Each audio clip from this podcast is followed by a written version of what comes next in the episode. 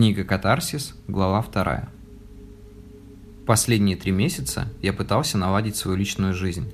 В плане знакомств я больше походил на толстяка Чарли из рассказа Геймана. Мое стеснение чаще брало верх над любыми возможными отношениями, но эту проблему решали социальные сети, в которых я мог хоть немного побыть более раскрепощеннее, чем в жизни. За два года моего присутствия в новом для меня регионе я встретил несколько женщин на своем пути, но в итоге они исчезли. Стараясь не искать причин этому, я все время двигался дальше, иногда описывая наши с ними отношения под вымышленными именами в своих рассказах, придумывая событиям более интересную концовку или оставляя многоточие в их продолжении.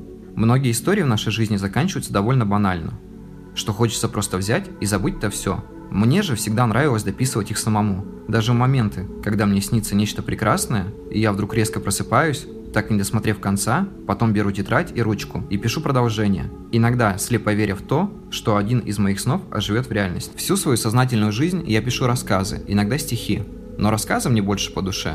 Для них не нужно искать красивую рифму, но в то же время необходимо правильно выразить мысль, которая так или иначе оголит нерв читателя или найдет с ним хотя бы немного общего. Если человек чувствует то, что ты пишешь, то ты делаешь это не зря. Все дело в ощущениях, нежели в размышлениях. И если ты прочувствовал все это нутром, то оно останется в тебе навсегда, словно грибок, от которого тебе уже не избавиться. если даже когда-нибудь человек разучится читать, то, открыв произведение, что однажды зацепило его душу, он сможет воспроизвести его закрытыми глазами, проводя пальцем по страницам, словно незрячий, ощущающий каждую строчку. И это воистину прекрасно.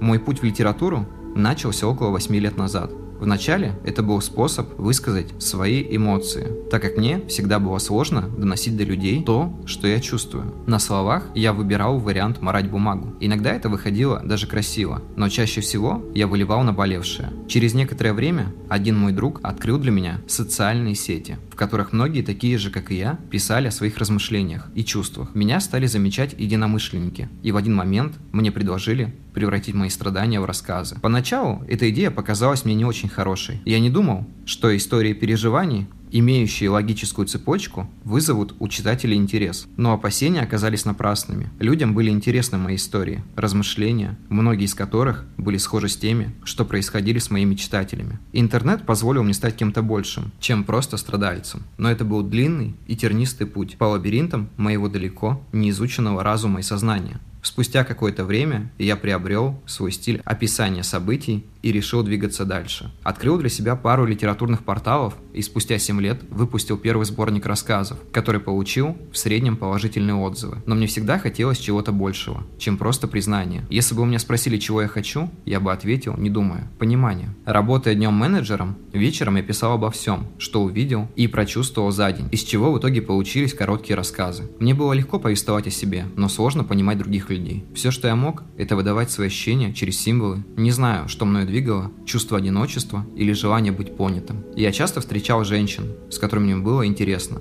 но в то же время я понимал, что они присутствуют только в определенном, временном отрезке моей жизни. И рано или поздно любой роман растворится в воздухе, как табачный дым после выкуренной сигареты, оставляя после себя лишь горькое послевкусие на губах. Каждый уход человека из моей судьбы оставлял призрачную рану, которая рано или поздно вновь воспалялась в душе под тяжестью времени или памяти.